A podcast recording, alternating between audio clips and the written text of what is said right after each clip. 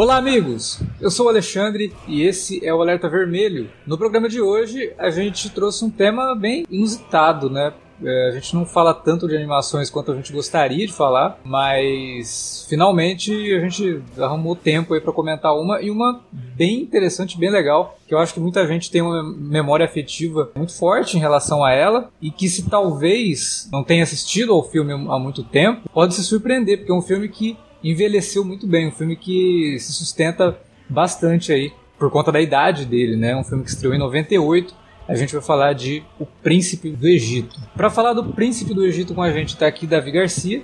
Pois é, cara, eu realmente fiquei bem surpreso quando vocês falaram, vamos falar sobre o Príncipe do Egito, porque eu fiquei pensando, cara, tem alguma data, algum, algum motivo especial? Não, é só um filme legal que a gente quer falar aqui mesmo e já passou um pouquinho mais de 20 anos aí do aniversário dele, mas. E é um filme bem legal, né, cara? Porque serve inclusive pra gente poder discutir e apresentar, talvez, para as pessoas que gostam de ouvir, tomar uns spoilerzinhos, mas peraí também, né? Spoiler de história bíblica, Dez Mandamentos, né? Todo mundo conhece a história, mas de repente serve pra. Sacanagem, né? é, nos Dez Mandamentos acontece um monte de coisa, vocês sabem, né? Mas vamos falar desse filme então, bem legal. É isso aí, para falar de O Príncipe do Egito, também está aqui Felipe Pereira. É, rapaz, eu queria dizer uma coisa pro pessoal que lê os Pentateucos, para quem não sabe, são os cinco primeiros livros da Bíblia escritos por Moisés, é, que na infância ou adolescência viram o príncipe do Egito. Se vocês são cristãos e vocês ficam do lado dos tiranos, do lado de, de quem fala a favor de escravidão e de autoritarismo, esse negócio todo, vocês estão sendo cristãos errados. Vocês não entenderam a história de Moisés e não entenderam a, a, história de Jesus Cristo também, que repete muitos dos ciclos de Moisés. E eu acho que Príncipe do Egito, cara, até mais do que o filme do Cécio B. DeMille, que eu adoro, lá de 56, né? E, e, a versão dos anos 20 do cinema, do cinema mudo. Acho ela mais importante e mais pungente até do que as versões do Cécio B. DeMille, cara. Olha aí. Bom, então vamos falar de Príncipe do Egito, logo depois da vinhetinha. A gente já volta.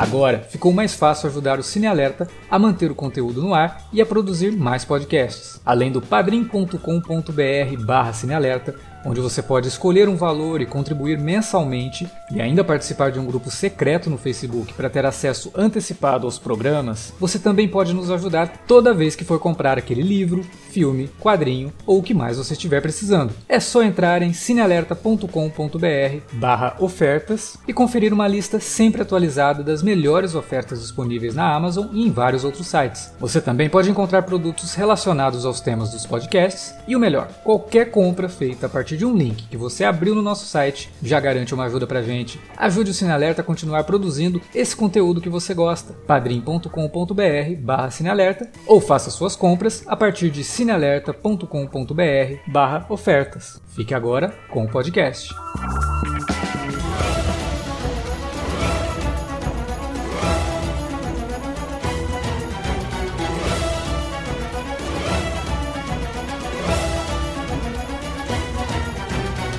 Antes da gente falar do filme em si, é importante a gente contextualizar algumas coisas, né? Durante muito tempo, o padrão de animação hollywoodiana né, sempre foi a Disney. É, por muito tempo mesmo, né? Desde os anos 30, todo mundo que tentava fazer uma animação que tivesse o foco para a família tinha como base a Disney. É inegável isso. Qualquer tipo de tentativa de se fazer longa-metragem animado, cujo alvo eram as crianças, a Disney sempre foi utilizada como, como referência. E durante muito tempo, muita gente tentou chegar perto do que a Disney trazia, tanto no quesito da qualidade dos filmes de roteiro, de personagens carismáticos, mas também no quesito técnico, né? Nem sempre essas tentativas eram bem sucedidas, né? Falar bem a verdade, a maioria dessas tentativas não eram bem sucedidas. Pode ser que você tivesse ali filmes muito bem escritos, mas que a parte técnica deixasse a desejar, ou filmes que eram só técnica, mas o roteiro deixava a desejar porque se preocuparam mais com a beleza em si, né, do que com o, o, conjunto todo ali. Só que nos anos 90 a Disney teve uma, uma espécie de baque, né, porque ao mesmo tempo que ela teve o período da renascença dela, né, que a gente já discutiu aqui em outros podcasts, a gente sempre falou sobre isso, ela também teve o surgimento de concorrentes, entre aspas, aí, à altura dela, né.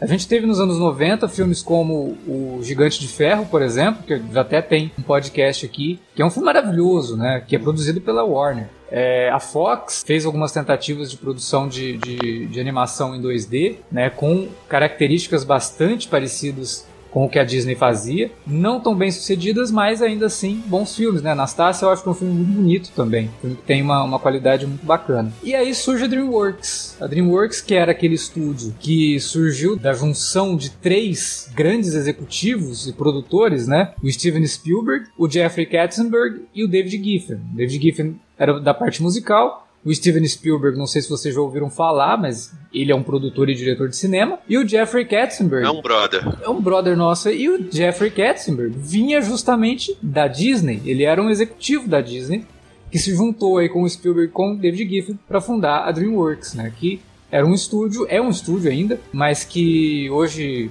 tá bem subdividido aí, tem suas ligações ali com a Universal Pictures e tudo mais, mas nessa época eles eram mais independentes, eles produziam os filmes, e aí a Universal distribuiu, a Fox chegou a distribuir, é, se não me engano Paramount teve filme também que, da, da DreamWorks sendo distribuído, e entre os braços da DreamWorks, o que eles mais tentavam fazer funcionar era justamente a DreamWorks Animation, a divisão de animação dentro da DreamWorks, que em 98 lançou seus dois primeiros filmes, um em animação CGI e o outro em animação tradicional. O animação CGI é o Formiguinhas, que é muito bom, é um filme que a gente adora aqui, eu acho que o Felipe adora também. E o outro Nossa que é adoro, a, produção 2D, é o Príncipe do Egito, né? Então, assim, é um filme que tem uma importância grande pro catálogo da, da DreamWorks, porque mostrou que eles conseguiriam fazer algo que rivalizasse realmente com o que a Disney produzia de melhor. E a gente está falando aí de quatro anos depois que a Disney entregou o Rei Leão, né? Não é pouca coisa. E o, o Príncipe do Egito, sinceramente, não fica devendo em nada pro Rei Leão, nem na parte técnica e nem no roteiro. Porque, ah, beleza, é uma adaptação do livro de Êxodo e não sei o que, então é fácil. Não, não é fácil. A gente já viu várias adaptações bíblicas por aí, várias, é, vários filmes bíblicos que não são legais. Então não é simplesmente você adaptar, é você saber trazer isso pro, pro, pro público e saber fazer um filme que respeita o público principal dele, e acabar sendo as crianças mesmo. Né? E isso é uma coisa que a Disney sempre fez, né? Sempre tratou com respeito as crianças. Claro lá que tem suas exceções, mas os grandes filmes da Disney, principalmente depois com a, com a Pixar, são isso, né? São filmes que respeitam o público. E o Príncipe do Egito é um caso desse, porque realmente trata de uma história com um tom bastante sério. É, tenta, até o, eu e o Davi a gente estava conversando antes de começar a gravar, antes do Felipe entrar na gravação também, como que é um filme que tenta ao máximo não trazer aqueles estereótipos infantiloides que a gente via em outras animações, até nas próprias animações da Disney, né? Ele é um filme que se leva bastante a sério e ele se sai muito bem se levando a sério. E é um filme que, como eu falei no começo, eu revisitei ele ao uns dois anos e fiquei surpreso, porque o filme teve mais impacto, eu acho, há dois anos atrás, quando eu vi, revi, do que quando eu vi pela primeira vez, quando eu tinha, sei lá, 13, 14 anos. Foi quando eu vi esse filme pela primeira vez. Então, Príncipe do Egito é um filme que eu acho que merece o destaque, merece o comentário e a gente vai tentar falar aí sobre bastidores, falar sobre por que, que o filme funciona tão bem e falar por que, que ele se torna então essa grande animação que 22 anos depois ainda se sustenta com uma trilha sonora fantástica, visual assim Nossa. impecável e um elenco, não só o elenco de atores que dá voz aos personagens, mas os personagens muito bem escritos e, e, muito bem retratados aí nesse filme, que é dirigido pela Brenda Chapman, pelo Steve Hickner e pelo Simon Wells, escrito pelo Philip Lazebnik e que tem no elenco de vozes originais, né, Val Kilmer, Hal Fiennes, Michelle Pfeiffer, Sandra Bullock, Jeff Goldblum, Patrick Stewart, Helen Mirren, Steve Martin, Martin Short e pelo menos o Danny Glover para quebrar um pouquinho aquela hegemonia que a gente sempre vê em filmes que se passam no período bíblico com somente atores brancos, né? Que é uma coisa que até o nosso querido Ridley Scott fez de novo com o, o filme dele, o Êxodos, colocando ali o Christian Bale, né? É, Mas, ah, mas, só para ficar claro, assim, se você for comparar até com outras, você falou de produções que adaptam a Bíblia, cara, o Príncipe do Egito, tanto o povo egípcio, que é uma dinastia milenar, né, uma, um povo super respeitável, né, apesar de, de escravagista, porque vamos combinar, é, é, o, escravagismo era uma coisa super, no, super normal, não. Era a regra dessa época e até pouco tempo atrás, no século XX. No século passado ainda, ainda existia escravagismo mesmo, existia tráfico de, de, de escravos, inclusive. Assim, o povo egípcio ele é da cor do que deveriam ser os egípcios na época, né? sim, né? Porque sim, nessa época não, a, o Egito não era conhecido como África Branca, né? Hoje em dia acho que até a África do Sul tem um pouco mais dessa, dessa, dessa pecha, apesar de ser, ser um bocado preconceituosa, mas assim, o que o lugar comum normalmente prega é que o Egito é a África Branca e a África do Sul também, de certa forma, mas os egípcios são todos de, de, de pele mais amorenada, né? Mais escura, e os judeus também são. Sim. Se você pegar, sei lá, o Jesus do Franco Zeffirelli, os filmes italianos, anos, ele é branco. Sim. Se você pegar o próprio filme do César B. DeMille, o Charlton Heston faz o, faz o Moisés, sabe? O Will Brynner até engana um pouco, mas, pô, mas, mas o Charlton Heston não, ele não tem cara de judeu, muito menos de egípcio, sabe? Ele, ele tem cabelo, cabelo escovadinho. E, cara, assim, só apontando o que você tava falando, além de ter personagens que não são infantilizados, cara, a animação, ela faz piada com eventos históricos, da, da estátua do, do, do faraó que não tinha nariz. Ela faz piada sexual porque, tipo, na, na hora que ele tá lá na, na tenda de, de Midian, o Moisés, as meninas dão. Elas limpam as partes íntimas dele. É isso que acontece, gente. É um filme pra criança, é um filme bíblico, mas eles limpam o, o coisa do Moisés. E, cara, eu não vou nem botar assim, eu, a maioria dos ouvintes devem saber, vocês sabem, eu tenho uma infância que foi toda criada no, no, no Evangelho. Então, é, boa parte dos desenhos animados e dos filmes que eu via eram crentes, sabe? Não tem comparação, não tem comparação mesmo de qualidade. Se você entrar hoje no Prime Video e botar lá na busca Bíblia, você vai ver uma série de filmes, e esses filmes tinham aos montes, nas locadoras, nas lojas gospel, de VHS que, que são biografias dos personagens bíblicos, né? Que eu imagino que, que eram programas de, de televisão que depois eram reunidos como se fossem longa-metragens, né? Todos de qualidade duvidosa pra caramba. Os desenhos também. Lembro que tinha Superbook, que era um desenho que eu gostava mais, que era tipo um, um desenho de viagem no tempo. As crianças viajavam para tempos da Bíblia, tá ligado? E outro chamado Cowboy Cristão, todos horrorosos. A qualidade da animação era terrível. E aqui no caso, cara, são três diretores que, se eles não são é, super é, laureados, assim, não tem uma carreira muito prolífica, cada um deles teve pelo menos um destaque bom durante a carreira. A diretora, Brenda Chapman, fez mais tarde o, o Brave, né? O Valente lá pela. É da Pixar, se eu não me engano, né? Sim, sim. O Simon Wells, ele tinha feito dois filmes que eu adorava, que era o, o Conto Americano, que era aquele do Fível, lembra Fível, do Ratinho? Fível é maravilhoso, do, do, que do é West. produzido pelo Spielberg, né? Sim, cara. Cara, eu adoro, adoro, adoro. É Fível Goes West. Não lembro se esse é o primeiro ou não. E ele fez aquele Os Dinossauros Voltaram, que também é produzido pelo Sim. pelo Steven Spielberg, e aquele baldo. Depois ele fez aquele filme que eu não gosto nada, nada, que é o Máquina do Tempo do Guy Pearce, mas que hum. eu acho que tem umas coisas visuais muito legais. E o outro, que é o, o Steve Hickner, ele é o diretor do, do, do B-Movie. Né, um dos diretores do, do, do B-Movie, hum. A História de uma Abelha, aquele que é dublado pelo Jerry Seinfeld. Então, assim, você vê que são diretores que têm uma veia bem diferentes, assim, de estilos muito diferentes entre si e que conseguem, cara, é, apresentar uma animação muito doida, cara. Tem momentos nela que eu acho do cacete eu, eu, eu, sempre me impressiono que sempre que eu revejo o Príncipe do Egito, eu acho ele muito rápido. Ele passa muito rápido pelas coisas, mas, cara, é impressionante, porque ao mesmo tempo que ele é extremamente rápido, ele é fluido. E você consegue ver, assim, complexidade na maioria dos personagens. No Ramsés e no Moisés, fazem dois irmãos muito diferentes. Um super inseguro, com o destino que, que, que, que lhe cabe, e outro que, assim, é um despreocupado do cacete, no caso, o, o protagonista, o mocinho da, da história. A Zípora, que é a, a esposa dele, também é muito complexa. Os, os pais do Moisés, do, do Ramsés, né, que aqui são é, reunidos como se fossem a mesma pessoa, os, os, a dupla, né, porque os dois são irmãos de, de, de, criação, também são, são personagens complexos, apesar de você perceber que eles, que eles são tiranos, cara. Não adianta você Sim. negar se você, nossa, ele é, o, ele é o bom explorador. Não existe bom explorador, né? É.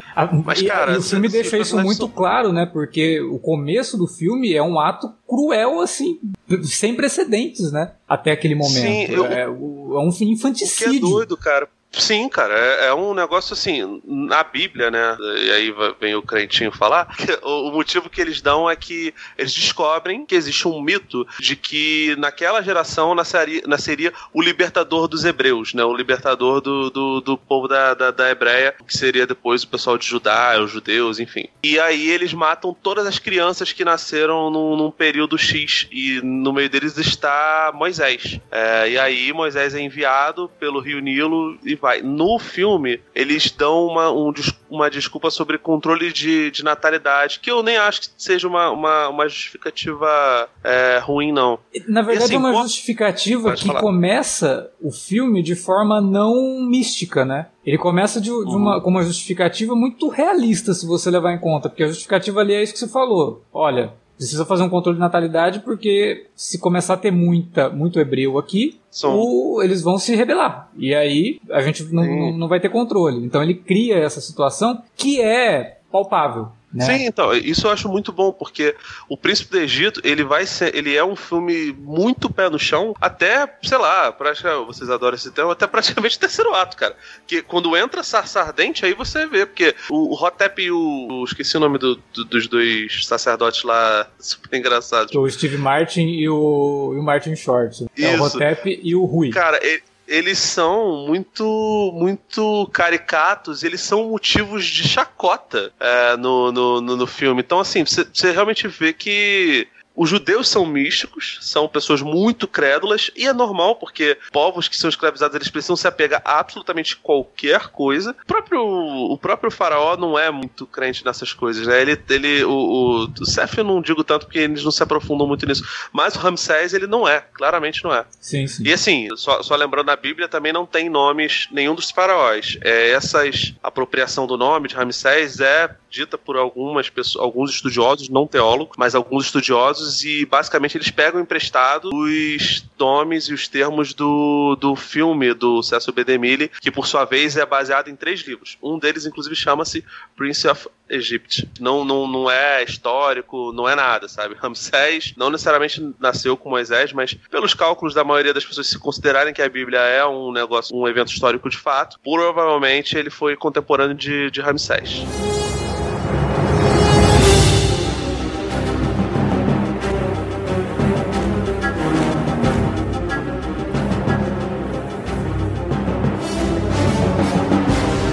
Aí, Davi, quando foi a primeira vez que você assistiu O Príncipe do Egito?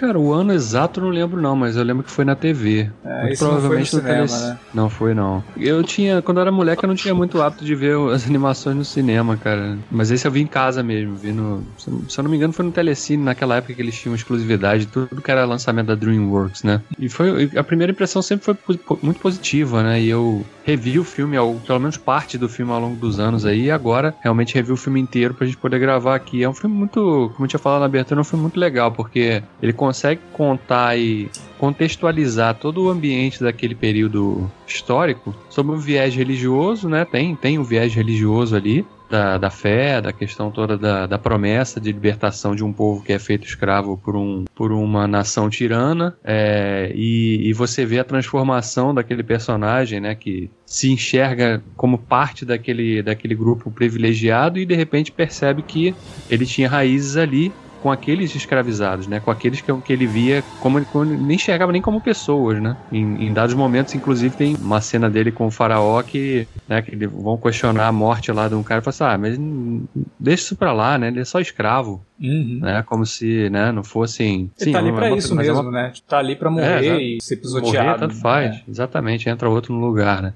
Então o filme consegue trabalhar muito esse conflito também do, do Moisés que vai se tornando crescente, né? E, e tem uns momentos que são muito singulares, né? Quando a gente chega naquele. passa por toda aquela sequência das pragas, né? Que vão sendo. vão se manifestando ali no Egito, que começam com, com a água se transformando em sangue e tal até culminar no, no, no, momento mais pesado, né, que você tinha até citado na abertura, que é o, a espécie de troco, né, pro infanticídio que a gente vê na abertura do filme, Sim. que é quando todos os primogênitos ou todas as crianças, filhos ali dos egípcios, eles morrem, né? E você vê que aquilo, o impacto daquilo no Moisés também. Que eu acho que na animação funciona ainda mais, de forma ainda mais eloquente do que no filme, no, nos, nos Dez Mandamentos, por exemplo. Porque você vê realmente aquela o peso de toda aquela daquela ação sobre o Moisés, porque ao mesmo tempo em que ele tá, ele sabe que as ações estavam sendo tomadas porque precisava ter uma coisa radical para convencer entre aspas o Ramsés a liberar o, a saída do povo dali, né? Do povo hebreu, mas por outro lado ele viveu com aquelas pessoas, ele conheceu muitas daquelas crianças, inclusive o sobrinho, né? Uhum. Então você vê ali que é um conflito que o filme trabalha muito bem também. Forma muito objetiva, como o Felipe falou, realmente a trama funciona de uma forma muito fluida o tempo todo, né? Essa sequência que eu citei mesmo das pragas, que, sei lá, ela acontece em, que, em 10, 15 minutos ou menos, né? E é um, é, e é um evento muito grande que é, que é bem retratado. É uma no... música só, né, cara? É uma música. É. é. E a música do cara. Nossa, cara, eu fico. Eu, eu, eu, vi poucas vezes legendado. A versão dublada, eu acho. E, e é foda porque é um compositor do cacete, né? O, é o Stephen Schwartz, né? O cara que fez as, as músicas do Corcunda Notre Dame e do Pocahontas. Pocahontas eu não lembro muitas músicas, não, mas o Corcunda eu acho do Corcunda cacete. É uma e a versão brasileira, cara. E, e, e, a versão brasileira também não deixa nada a desejar, mas continua, Davi. Não, não, é até bom você puxar isso, porque a música é um outro elemento muito forte e marcante nesse filme, né? Sim. Desde o início, cara, quando a gente vê aquela abertura do filme ali com a música da promessa, né? Porque, né, Delivers, né? Que é a, a, canção que abre o filme ali realmente. Elas são todas muito bem executadas, a, a, letra das músicas são bem legais. Foge de novo daquela coisa de ser uma coisa engraçadinha e reforça aquele aspecto do filme ser levado a sério e levar os temas que ele está tratando a sério também. Isso se reflete nas músicas, as vozes são muito boas, né? A composição, até a música incidental do Hans Zimmer também funciona muito bem aqui. Foge até um pouco do padrão Hans Zimmer que a gente veio a conhecer mais tarde. Depois, é a época né? boa do Hans Zimmer, na verdade, né? Ele tinha feito já o Rei Leão. Pô, Rei Leão é uma trilha foda, né, cara? Tem dizer. É. E ele a gente passou os últimos, sei lá, três podcasts falando, falando mal do Hans Zimmer, né? Né? Pois é, não, mas pô, não tem como, cara. A trilha incidental desse filme é um dos grandes trabalhos do Hans Zimmer. É, é uma baita de uma trilha sonora, cara. Da época que ele pois é. fazia é. tema, né? Não era só aquele amontoado de som que ele tá, tem feito ultimamente aí e que às vezes funciona, às vezes não, e não é invasiva, né? Como normalmente é a, a é, é, exa é exatamente isso. Porque, assim, como a, a música do Stephen Schwartz acaba sendo o atalho narrativo e dramático do, do, do filme, porra, cara, o, a trilha do, do, do Hans Zimmer, ela conduz poucos momentos, sei lá, eu, eu, não sei se, por exemplo, aquela sequência do sonho do Moisés, é, onde passam os hieróglifos, aquilo dali é Hans Zimmer ou é o Schwartz? Não, a trilha, a música é sempre do Zimmer. O Schwartz só escreveu as letras. Yeah. Pô, cara, é. aquela sequência é muito sinistra, cara. Porque, é. primeiro que a animação. Ah, cara, eu acho, acho aquilo dali. Aquilo beiro genial, velho. O Moisés foi o cara que escreveu Gênesis, Êxodo, Levítico, Deuteronômios e Números, né? São os cinco primeiros livros da Bíblia, eu errei a ordem, mas foda-se. Ainda bem que cara que fazia a escola dominical já morreu. Não vai poder ouvir esse podcast, mas tudo bem. Se estiver no céu aí, seu Adenor, um abraço. Mas, assim, é... os sonhos nesses cinco livros são sempre muito detalhados, sabe? Tem uma história de um dos filhos de Jacó, barra Israel, que é José do Egito. Inclusive tem um filme da DreamWorks que não é tão assim, chega nem perto do Príncipe do Egito. Sim, ele foi feito pra, pra, vídeo, né? Ele foi feito direto pra vídeo e ele é um spin-off do, do, do, do, Príncipe do Egito, você sabe, né? Sim, então, qual, eles tentaram, eu acho que. José do Egito. José o Rei dos Sonhos. Ah, tá, não, não. Tá. José, José o Rei dos Sonhos, é. Não, mas ele também se passa no Egito. Inclusive, é, conta de, de, de José ir pro Egito que os, os judeus são os hebreus são escravizados no, no, no, no Egito, né? Sim, sim. Mas tudo bem. É, José era um cara que tinha muitos sonhos e teve essa tentativa de animação da, da DreamWorks que não foi nem um pouco bem sucedido, assim, não acho que é um filme ruim, mas, poxa, o, o Príncipe do Egito é um filme, sabe, que ele, que ele chuta portas, cara, é, é, tipo, ele é magnífico, né, o José não é. E essa questão do sonho aí, cara, é impressionante, porque o que, que é a materialização do sonho? É um negócio um, um pouco, um pouco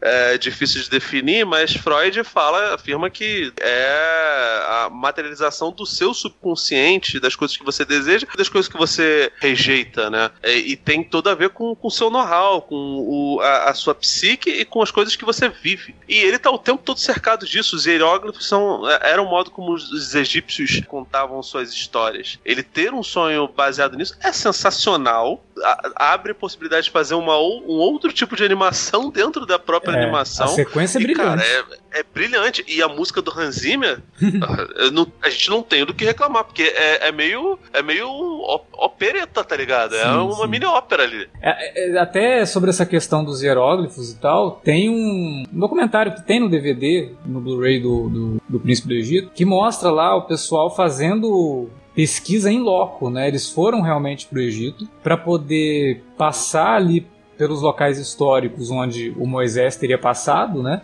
E conhecer os hieróglifos e tudo mais. Aí um dos diretores de arte do filme fala: aqui eu tive ideia para uma sequência do filme, né? E aí no, no making off corta imediatamente para essa sequência. Então, você levar o cara lá para ele sentir aquilo, sabe? Perceber as texturas. Ele até fala que por foto você não consegue perceber a textura daquilo, você não consegue perceber os detalhes, mas ele foi lá ver, né? E aí vendo, colocando a mão, sabe? Você consegue ver a textura, você consegue passar isso pro filme. E eu acho que aí o filme é muito bem sucedido também. A parte técnica e como que eles conseguiram reproduzir tudo de forma bastante fiel, sem soar realmente uma animação qualquer, sabe? Você vê que tem um cuidado ali de reprodução da época e um cuidado de reprodução do local, né, do, do- das paisagens que são mostradas ali. Tem mo- momentos do filme que existe até uma preocupação muito grande com composição, né? Você tem ali cenas, por exemplo, quando o Moisés vai conversar com o faraó, que você tem todo o reino ao fundo, e aí você tem ali uma razão de aspecto que lembra o widescreen clássico dos filmes do David Lean, por exemplo, que é um- uma inspiração pro, pro Príncipe do Egito. A, a qualidade épica dos filmes do David Lean, é, eles buscaram trazer isso pro filme, e você percebe nesses momentos assim que são muito grandiosos e que poderiam estar num filme épico dos anos 50, como o Ben-Hur, por exemplo, que a gente já comentou aqui esse ano, né? Ou como até o próprio Dez Mandamentos, do Cecil B. DeMille. Então, é um filme que ele não faz feio frente aos grandes clássicos épicos, apesar dele ter só 100 minutos, é um filme curto, como vocês falaram, né? É, ele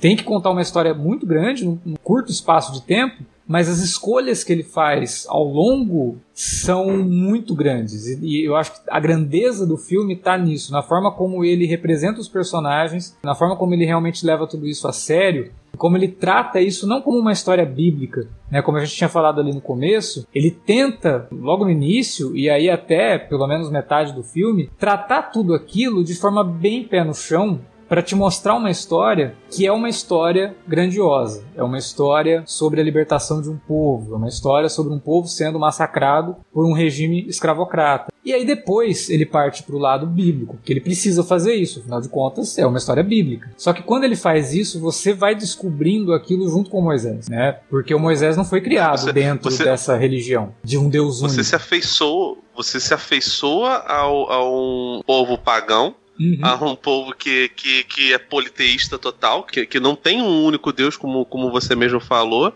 E, cara, grande parte da grandiosidade do povo egípcio que você olha e você fica, nossa, que coisa absurda, é também parte da técnica do filme, porque eu lembro que Rei Leão tem algumas cenas assim, mas desse jeito, a mistura entre elementos de 2D nos personagens, nas expressões dos personagens, nos super closes, nas maquiagens, e, assim, é, é muito doido, porque, sei lá, eu tô, tô revendo o filme aqui. O Ramsés, ele tem a, a- a lápis de olho, né? E, tipo, cara, é muito evidente que ele tá, que ele tá maquiado e, e é muito melhor do que, por exemplo, as novelas recentes lá do, da, da, da Record, não tem nem comparação. É uma maquiagem Mas numa animação, né, de- cara?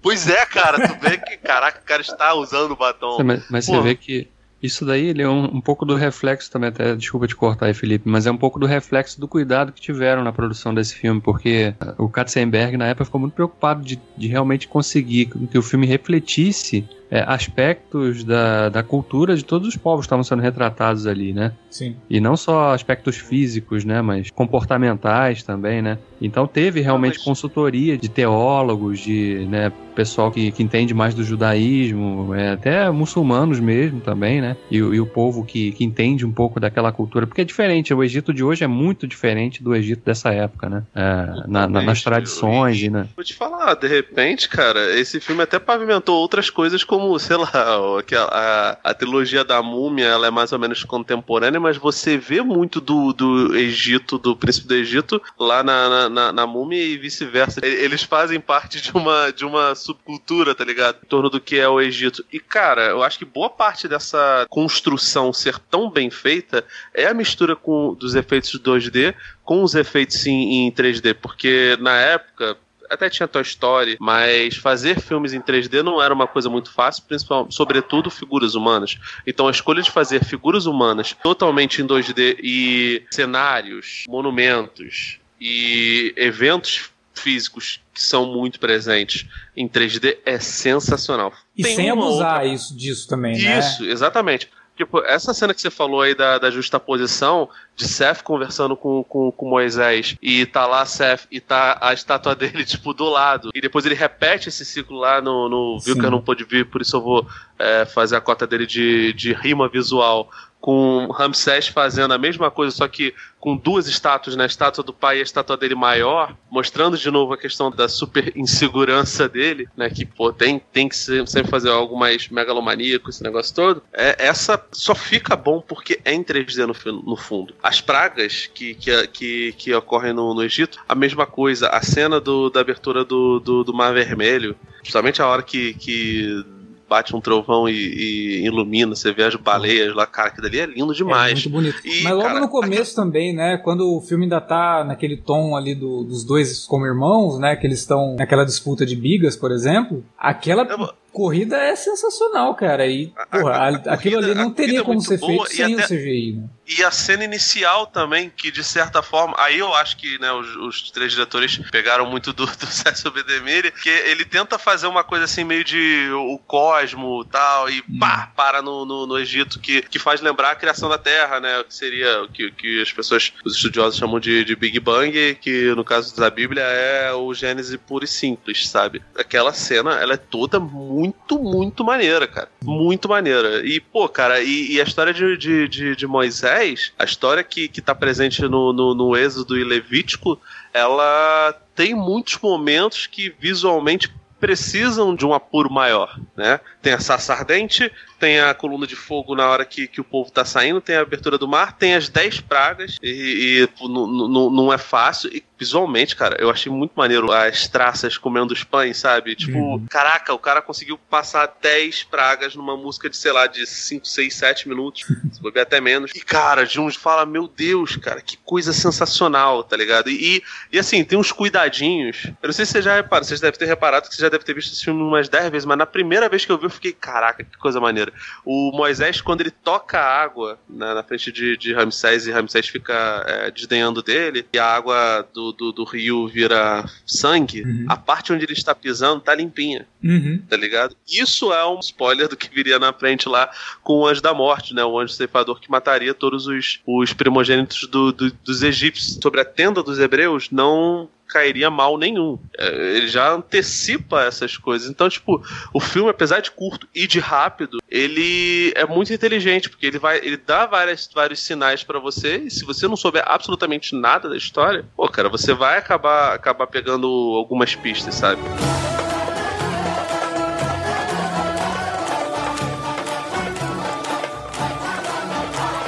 Eu acho importante também como que é uma história que ao longo do tempo foi sendo utilizada como base para muita coisa que a gente conhece para cultura pop. Mesmo que você nunca tenha lido a Bíblia, mesmo que você nunca tenha assistido aos Dez Mandamentos, mesmo que você nunca tenha assistido ao Príncipe do Egito, mesmo que você nunca tenha assistido ao Êxodo do, do Ridley Scott ou nenhuma novela da Record, a ideia toda por trás ali da história do Moisés, ela já foi repetida em vários personagens, né? É, tem até aquela história bem legal sobre o Michael Uslan, né? Quando ele foi tentar fazer um curso de quadrinhos numa faculdade nos Estados Unidos, que nunca alguém havia feito aquilo. Ele chegou lá no, no diretor da faculdade, né, no reitor da faculdade, falou: Olha, eu tenho esse pro projeto aqui e tal. E o cara falou: Ah, eu já sei o que você vai falar, você vai falar aí que super-heróis são os deuses modernos, que é uma nova mitologia, mas olha, sinceramente, isso aí para mim é balela, é baixa literatura, isso daí para mim não diz nada, e eu não vou colocar esse teu curso na minha na minha faculdade. Ele falou: não, então tudo bem, eu entendo, mas você conhece a história de Moisés? Né? Falou: claro, eu sou criado em família judia. Claro que eu conheço a história de Moisés. Você pode resumir a história de Moisés para mim, por favor? Que bobagem, né? Coisa. Bom, tudo bem, vou resumir. Era um garoto hebreu, um bebê hebreu, né? Que percebendo o perigo que estava acontecendo ali no, no seu povo, a mãe coloca ele numa, numa arcazinha, coloca essa arca no rio, ele é encontrado por uma família, criado por essa família. Não, não, tudo bem, já entendi. Você conhece mesmo a história de Moisés. A história do super-homem você conhece? Aí ele para assim, conheço, a história do super-homem eu conheço. Então, resume a história do super-homem para mim. Bom, os pais dele estavam lá no planeta, o planeta ia explodir, colocam ele numa nave espacial, ele é levado para a Terra e aí ele é encontrado por uma família. Tá, eu entendi, você vai dar o teu curso né? Então. Mas é mentira, o, o, o Alex, porque é, claramente Moisés tinha barba e o Super-Homem não tinha. Ah, depende. Então é, o Super-Homem é da Liga da Justiça tinha, só foi removido, mas tinha barba.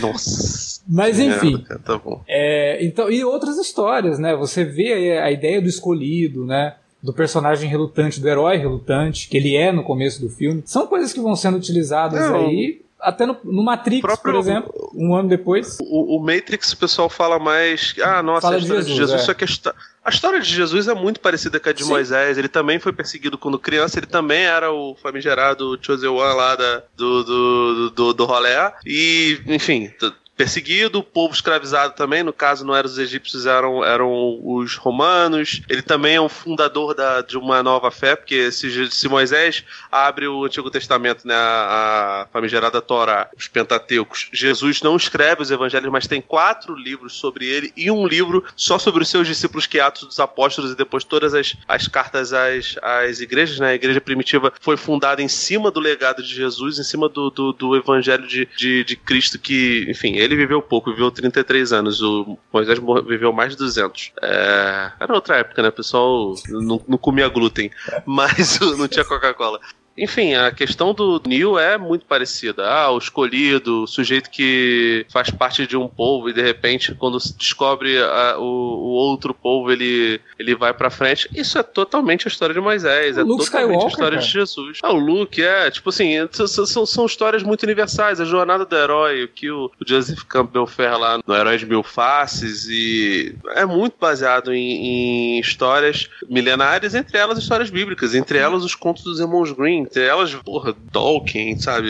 Coisas mais, mais próximas nossas e coisas bem distantes, sabe? Histórias milenares, como são as histórias é, bíblicas. Então, assim, eu acho muito difícil você fugir disso. E, cara, tem muito filme bíblico que eu adoro. Eu adoro O Rei dos Reis, todos os filmes desse, desse diretor que me foge o nome aqui. Ele fez uns, uns seis ou sete filmes bíblicos que são muito legais. Eu gosto muito dos filmes do, do César B. Demir, que já tinha feito Sansão e Dalila. Fez o, a última obra dele foi os, os Dez Mandamentos já tinha feito outra versão é, anterior. Eu gosto pra cacete do que o Franco Zeffirelli fez no Jesus de Nazaré. E gosto até do, do Paixão de Cristo do, do, do, Mel Gibson, apesar do Mel Gibson ser um sujeito é, terrível. É, mas, apesar do a, Mel Gibson. Né? Apesar do. É. Exatamente. Mas, mas assim, a maioria, a maioria desses filmes você vê um maniqueísmo absurdo. Os personagens, eles são muito perfeitos. Até no Paixão de Cristo. Tudo bem que assim, o Paixão de Cristo é um episódio muito curto. Eu nem condeno por conta disso, sabe? Mas o Charlton Heston fazendo Moisés, ele é o cara irrepreensível. Você não vê nada dele. E, cara, Moisés era um sujeito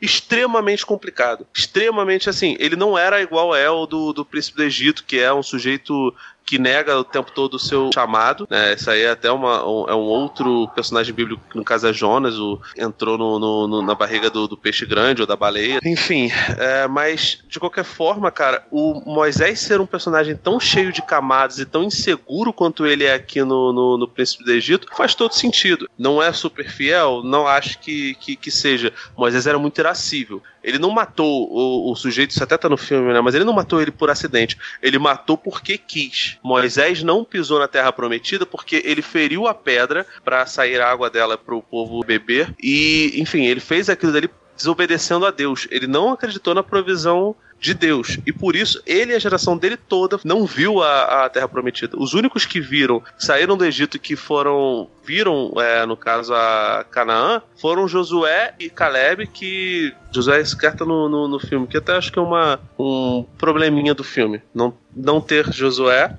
sempre foi um sujeito que no, nos livros de Moisés estava muito presente, inclusive no Êxodo, e a participação pequena de Arão, que é um sujeito bem apagado, pagadíssimo no, no, no, no filme. O que, é, o que é bizarro, né? Porque ele é dublado pelo Jeff Goldblum. É, cara, eu não sei que, sei lá, cara, se, tá, se, ele tava esperando falar sobre o caos, não sei o que, que foi. se, se, se, ele tava. Se, é, não, realmente, com algum inseto. Realmente é porque não, eu acho que não, não, cabia dentro do filme, como a gente já falou, ele tem um período curto para contar essa história 99 minutos. E realmente eu sinto um pouco falta ali do aprofundamento dos dois irmãos. Eles acabam dando mais vazão pra Miriam. Eu acho né? até que a Miriam, a pessoa que faz a conexão, a Miriam, sei lá, é. faz a conexão do Moisés com o seu passado, né? Fala, ah, você é o filho da minha irmã Joquebed, da minha mãe Joquebed. Isso é muito legal e ela, ela tem uma música solo, sabe? Sim, o, o Arão não, o Arão é completamente apagado. Mas eu entendo isso, porque você precisa realmente atalhar as coisas e, de certa forma, juntar personagens para compor ali, né?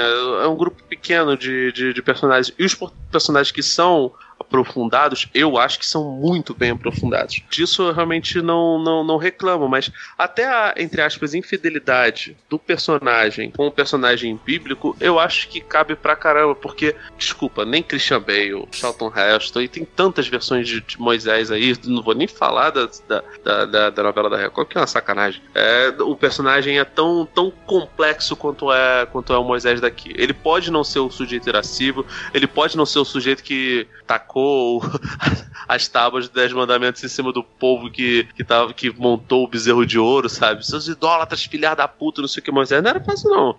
e, assim, e, e, existe até uma teoria, Freud, teoria freudiana, dos últimos estudos de Freud, de que a institucionalização da homofobia para os cristãos começa em Moisés, porque como a, a, o povo egípcio era um povo muito dado sexualmente, não, não, existia, não existia o conceito de homossexual ou de bissexual, ele provavelmente foi iniciado com, com, com sexo anal, sabe? Ele foi é, vilipendiado por alguém. Então, na cabeça de Freud, ele se, se, se, cismou muito com isso e botou a questão de homem dormir com homem como algo nefasto dentro dos, dos mandamentos que, que, que Javé deu para ele, sabe? Não duvido que seja por aí.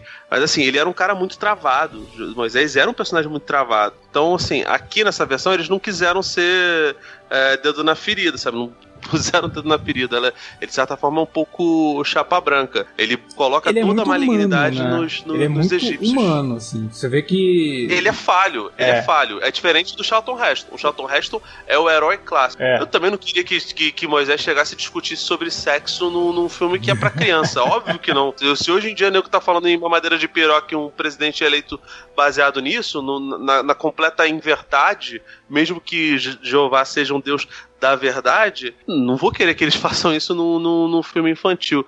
Mas, cara, a face de Moisés aqui talvez seja realmente a face mais parecida com o que deveria ser o Moisés histórico, cara. Eu acho que tem um cuidado muito grande em realmente tratar essa história com respeito e fazer com que ela seja universal. Ela é uma história universal, como a gente já falou ali, inspirou vários, várias outras histórias, então muita gente conhece as inspirações, mas eu acho que ela traz realmente para um público que talvez não tem interesse ou não, nunca tinha assistido nenhuma outra adaptação ou nenhuma outra versão da história de Moisés, faz com que o público se interesse justamente por conta da humanidade do personagem. Como eu falei, o Moisés, ele, a cena lá, no final do filme, né? Quando, até o Davi já, já citou essa cena, quando ele percebe o resultado, né, a, a drástico do que acontece com os filhos dos, dos egípcios e principalmente com o sobrinho, é, a reação dele é, é muito humana. Não é uma reação de alguém que está destinado a ser o libertador de um povo. É, ele realmente tem uma reação extremamente humana e humanizada. Então é fácil você se e, e, é, e, é humana, e é humana principalmente, cara, porque o lado espelhado também é extremamente humano, porque o personagem do Ramsés é, é um negócio que, eu, que eu, é, eu acho que é 20 vezes mais complexo do que, o, do que o Moisés. Ele é um sujeito seguro, é um sujeito que, que fala o tempo todo, eu não posso ser o elo fraco da corrente,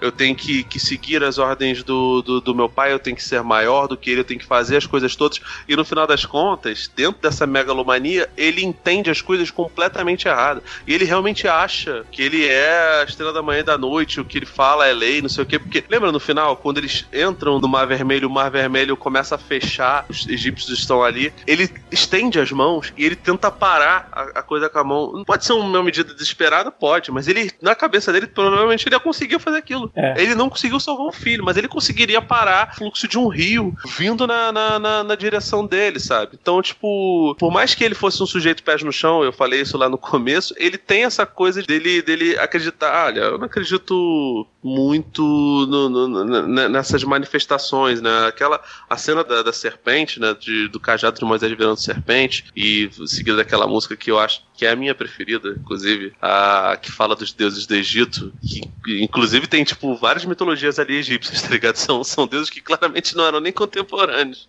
são deuses de épocas diferentes do, do Egito, mas que eu, eu acho que cabe pra cacete, dane-se, licença poética tá bom pra caramba. Acho maneiríssimo, inclusive, o fato de sacerdotes serem, serem meio afetados. Mas assim, cara, aquilo tudo mostra o quanto o personagem também é complexo. Moisés só é grandioso porque o seu, entre aspas, vilão é muito bom também. Eu adoro o Will Brynner, mas não tem comparação que o que faz aqui. Eu não lembro o nome dos dubladores brasileiros, mas se eu não me engano é o Ralph Fiennes, né? Que é faz o Ralph Fiennes que faz o Ramsés. O, Pois é, então, tipo assim, é uma relação de, de muita. De, de, de, fraternidade mesmo, cara. Lá no começo, eles aprontando, fazendo as coisas, né? O, o Moisés sempre inconsequente, ele levando a culpa. Cara, aquilo ali.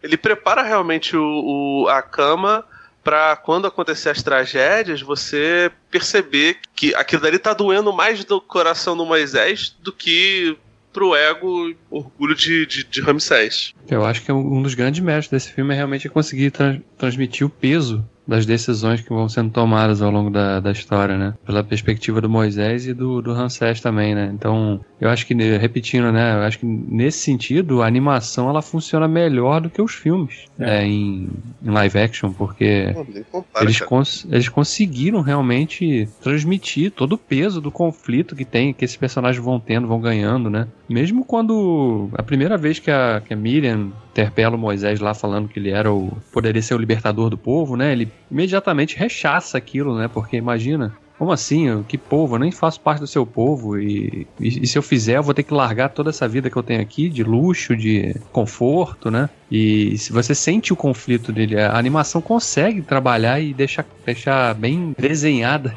literalmente, esse conflito que, que o personagem sente, né? E isso impacta de, decisivamente depois na jornada que vem a seguir, né? A partir do momento que ele provoca a morte daquele soldado lá e desencadeia então toda a saída dele do Egito e o, a, a, conexão dele de fato com o povo, né? Com, com o povo dele. Que é também uma sequência muito boa. A sequência que ele vai pro deserto, passa um perrengue danado ali, né? Lembra é. até um pouco a jornada do Simba também, né? No, no, no Rei Leão. Tem um uhum. pouquinho disso ali, né? É, Sim. De novo aí, influência de uma história milenar que está incrustada no, na, no, imaginário de todo contador de histórias, né? Então a gente acaba é, vendo isso sendo repetido. É impressionante isso, né? Como realmente acho que inconscientemente muitas pessoas criam histórias originais, mas que têm um mesmo fundo, um pano de fundo, né? De, de, com cores e temas diferentes, mas que estão falando basicamente da mesma coisa, né? retratando pelo menos o protagonista da mesma forma.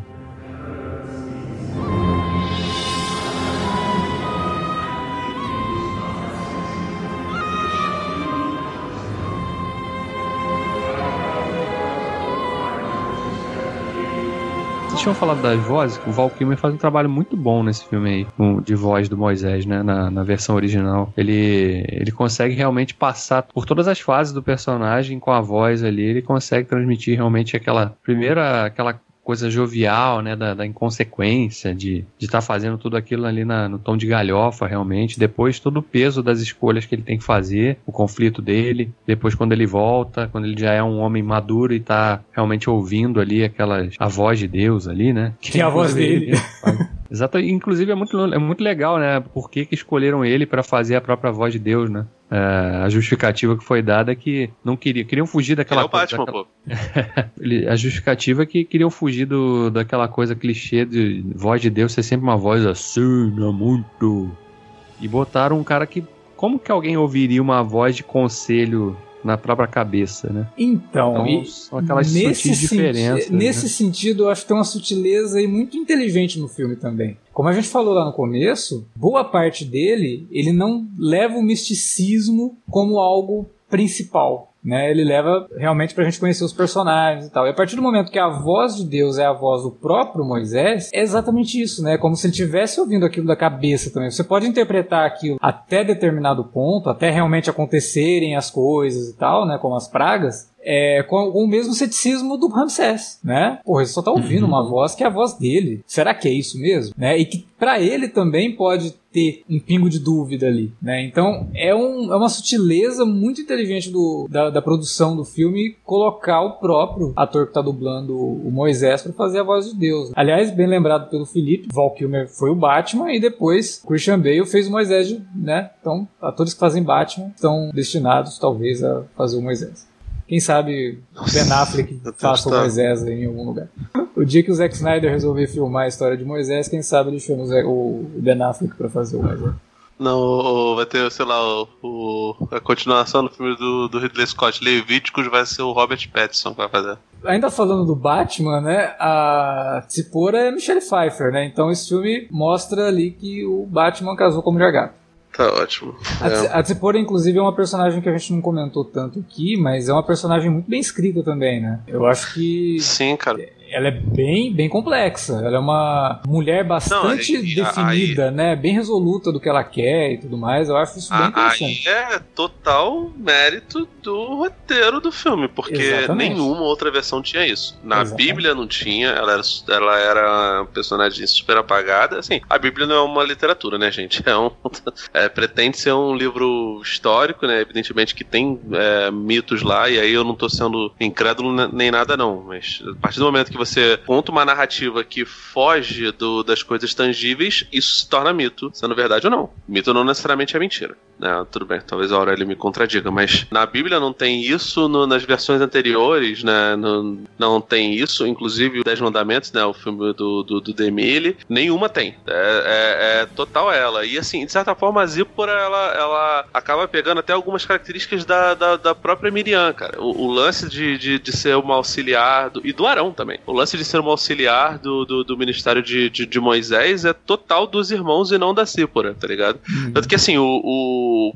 a Zípora vem do povo de Midian, né? O Jetro, lá nosso querido Danny Glover, ele é o, o povo, os Midianitas são, são, são diferentes, né? São, são um povo mais ligados até aos muçulmanos de certa forma do que do que aos, aos judeus, né? Os judeus, os hebreus são, são descendentes de Jacó e o pessoal de Midian, se eu não me engano, é do filho com a escrava, né? O Ismael, filho de Abraão, que deu origem aos povos árabes e muçulmanos. Mas é, é, é muito boa, cara. Eu acho do cacete. A Michelle Pfeiffer manda muito bem. Eu, eu realmente fico fico penitenciando porque eu não lembro de nome de nenhum dos, dos dubladores brasileiros. Lembro do Guilherme Briggs, né, fazendo a voz de Deus. Acredito que ele tenha feito de, de Moisés também, mas, pô, cara, eu vi muito mais dublado do que, do que legendado e, e eu não consigo ver os personagens. Eu tô vendo um filme aqui mutado. Eu consigo interpretar a voz dos caras na minha cabeça, sabe? Uhum. Pô, cara, é sensacional. Eu não sei se essa.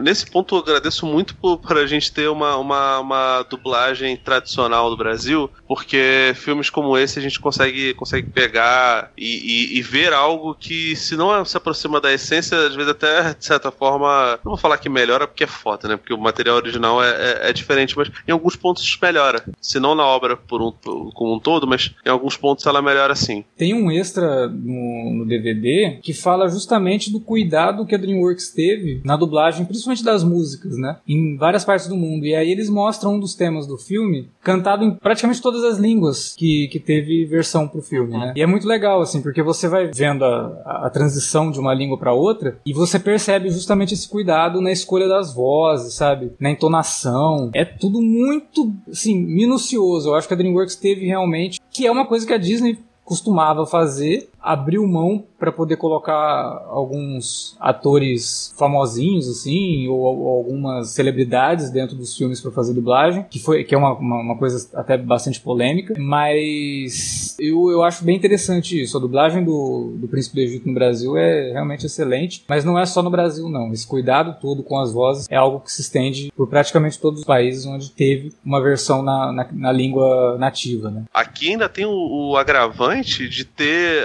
aquela música Milagres São Reais, esqueci o nome dela no, no, no original, ela tem uma parte que ela é cantada em hebraico. E é muito maneiro, cara, sabe? Nossa, casa de um jeito. Durante um bom tempo, né, se popularizou as festas judaicas nas igrejas evangélicas, né? E, e nessas festas existem muitas músicas em, em, hebraico, então a gente acaba sabendo algumas. Óbvio que ninguém é. é Fluente em hebraico. Digo, é, pois é, não vou conseguir escrever um conto pra você em hebraico antigo, mas, pô, cara, eu acho que. Reconhecer, né? Você reconhecer é, aquilo num num, filme pop é algo, porra, não, e misturar, assim, num tempo que, sei lá, eu lembro que na época que o Mel Gibson quis fazer a última adaptação de Cristo foi um evento que ele conseguiu fazer. Eu acho até que é um pecado você ver esse filme dublado. Né? Não, até na época Já ele não permitiu dublagem, né? Agora existe uma versão dublada do filme, mas quando o filme saiu, era proibido dublar. Porque não faz sentido nenhum. A proposta do filme é não ser dublado. Senão ele, ele seria falado em inglês. Pois é. é a proposta do pois filme. É. é mas, mas, mas realmente. Esse filme aí eu só consegui ver uma vez, cara. Vi esse filme no cinema nunca mais consegui rever. Ele é pesadão. É muito pesado. pesado é muito pesado. Muito pesado mesmo. Não, mas eu, eu acho um filmão, cara. É... Não, ele é. O Gibson, diretor, é sensacional, né, cara? Ele, ele é poderoso no, na forma como ele entrega aquela história, mas é muito doloroso ver aquilo ali. É. Ah, mas. Ainda mais tu que novo, questão, né? Essa é a proposta.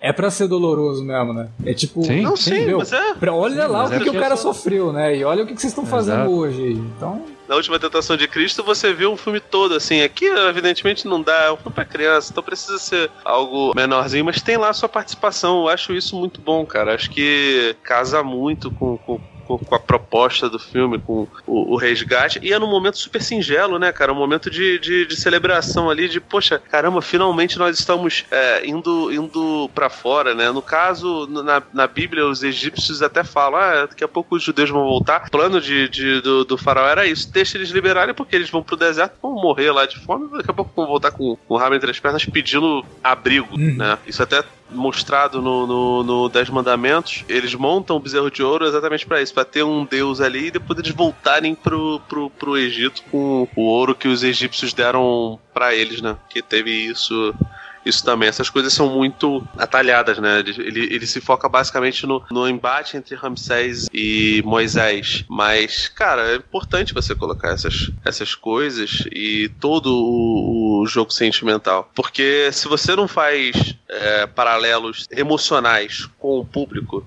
você não os captura. E se você não captura, sua história é etérea é uma história sem alma. Você é. tem uma coisa que você não pode falar de Príncipe do Egito, que é um, que é um filme sem alma. É. Você percebe a complexidade dos personagens. Você tem 100 minutos, é, a maioria dos personagens não tem nem 20 minutos de tela, e você entende a motivação de, de cada um deles, mesmo os que são bem diferentes da história original. Tá? Se você entende a idolatria dos, dos, dos egípcios, você entende que, que é um povo que não consegue enxergar esse escravagismo como, como algo ruim, você entende os judeus que só querem a, a sua liberdade, e é lamentável que um povo que foi tão é, escorraçado nessa época, na época de Jesus, porra, nos anos 30 e 40 do, do, do, do século 20, hoje em dia é, consiga virar o ciclo e ser essa, esse estado extremamente bélico, principalmente contra os seus próprios irmãos, porque os palestinos e, e os judeus são até religiosamente da mesma raiz. Não faz sentido uma guerra como, como essa, né? Mas é isso, né?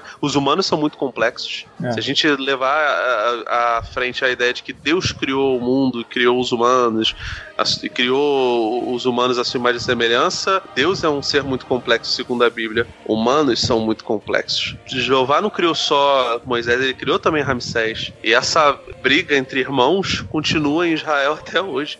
Os hebreus continuam lutando contra os próprios irmãos. Eles continuam lutando contra os midianitas, continuam lutando contra os muçulmanos, continuam lutando contra os, os, os palestinos. E existem grupos é, extremistas dos dois lados. os judeus eles sofreram isso, desobedeceram a Deus e por isso não a maioria deles não viu dois dos que saíram do Egito viram a Terra Prometida, ficaram 40 anos no deserto. Um trajeto que deveria ser de 40 dias, eles claramente não entenderam a coisa. O Príncipe do Egito não. Se tivesse uma continuação do Príncipe do Egito, ia ser o filme mais triste do mundo. Seria 40 anos dos caras do deserto. Mas assim, eles não entenderam aquilo. Lá no futuro, milhares de anos depois, eles também condenaram o seu seu novo Salvador, que era, no caso, Jesus Cristo, o Filho de Deus encarnado. É, eles negaram essa, essa figura de Jesus e até hoje negam a possibilidade de paz. É, é isso, cara. A história é cíclica. Se o, o príncipe do Egito brinca com o lance do, do, do, do controle de natalidade da morte dos, dos bebês lá no começo e a morte dos primogênitos egípcios, a, a história dos hebreus também é isso. É sempre uma repetição e é uma história muito trágica. É, eu, é por isso que a gente começou ali falando que o filme se sustenta bem até hoje, né? Porque são temas universais tratados com respeito, não só pelos personagens e pela história, mas pelo público que iria consumir isso. Então você passa o Príncipe uhum. do Egito para uma criança hoje, o impacto provavelmente é o mesmo do que é, do que foi para uma criança lá em 98. Então é um filme que ele é atemporal, cara. Pelo menos por enquanto ele tem se mostrado atemporal. É um filme que eu, eu tinha falado que ele envelheceu bem, na verdade, não, ele não envelheceu nada. Um filme que lida com temas que, como o Felipe bem lembrou, são temas até hoje que a gente está aí discutindo, né? A gente até pouco tempo estava discutindo justamente questão de trabalho escravo, né? Se o trabalho escravo poderia mesmo ser considerado escravo. E aí você vê isso e fala, peraí, cara, como assim você está levantando essas questões, né? Se a pessoa trabalhar em situações precárias sem receber nada. Ah, não, mas eles dão lugar para a pessoa dormir, morar. Aham, ok. Existem ah, lugares que ainda pensam assim. E eu não estou falando de Egito, não. Estou falando de Brasil. É algo muito próximo da gente. Então, ainda são temas universais que precisam ser discutidos e debatidos para que a gente aprenda né, com alguma coisa que é historicamente, sendo mitológico ou não, a situação ali era extremamente real. E se você assiste o Príncipe do Egito, como o Felipe falou, se compadece pelos hebreus, desliga a TV e concorda com um tirano, né, com alguém que não enxerga o trabalho forçado como a escravidão, é, tem que rever seus conceitos aí. É, eu, eu, não gosto muito de histórias moralistas, não, com, é. com, com moral de história, não, mas nesse caso eu acho que a principal delas é, é, é, aquele embate lá no começo que Moisés tem com o Seth, né, com o pai de criação dele, que, que você até citou. O Seth fala, ah, mas eram apenas escravos. E o Moisés olha para ele e fala, como assim eram apenas escravos? Você está coisificando pessoas. Para os egípcios, os hebreus eram apenas escravos, realmente. Eram pessoas é, é, que não tinham almas. Se você consegue olhar para um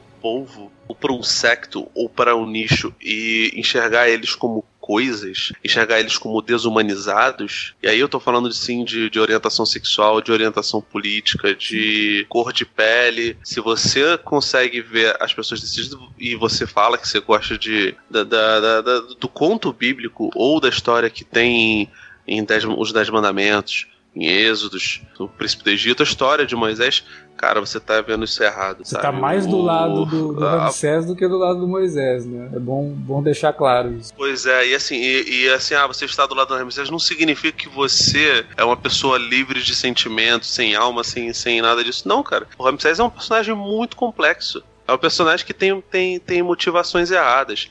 Bota o mãozinha na consciência, não coisifica não. Seres humanos são, são isso aí. Nós somos pessoas falhas, nós somos pessoas que têm dificuldades, que têm defeitos eh, e que enfim, algumas pessoas tentam se consertar e tentam, tentam crescer ao longo da vida, a maioria das, infelizmente, não consegue. É isso, cara. Essa aqui é a jornada de um, de um povo rumo a uma terra prometida, um povo que sofreu muito e que sofreu muito por conta da, da, da própria falta de, de sabedoria é, por, por, falta de conhecimento, até uma passagem bíblica, né? O, o meu povo perece por falta de, de, conhecimento, e por conta disso ele, ele estendeu a, o, o, sofrimento. Nossa vida já é tão difícil, né, cara? Sinceramente, ter esse tipo de, de, de pensamento de coisificar as, as, pessoas é um negócio que, que não faz sentido nenhum, e no final das contas você vai estar do lado dos vilões.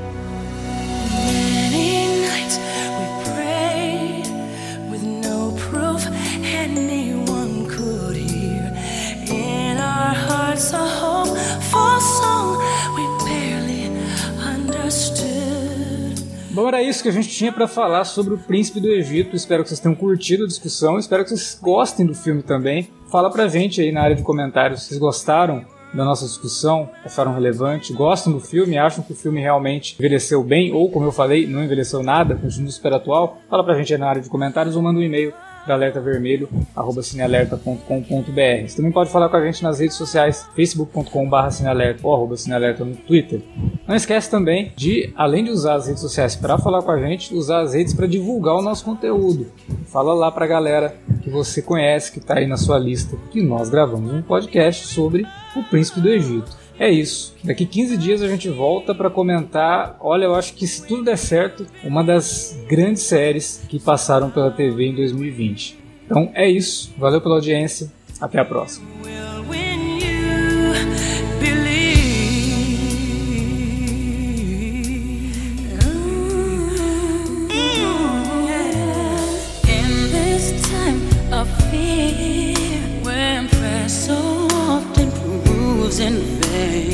hope seems like the summer birds too swiftly flown away.